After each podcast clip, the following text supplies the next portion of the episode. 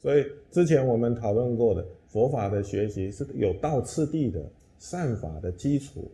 慈悲的心要先建立起来。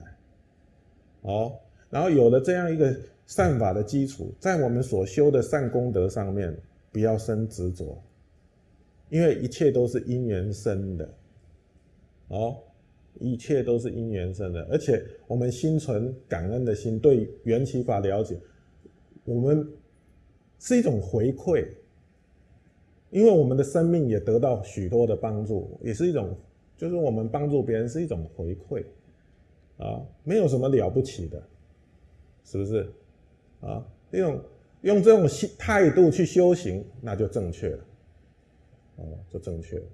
我们的生命就不断的在提升，在进化，在善美，哦，我们的烦恼就越来越少，我们的苦就自然会越来越少。嗯，好，所以这位菩萨观自在菩萨，他能观照空有不二。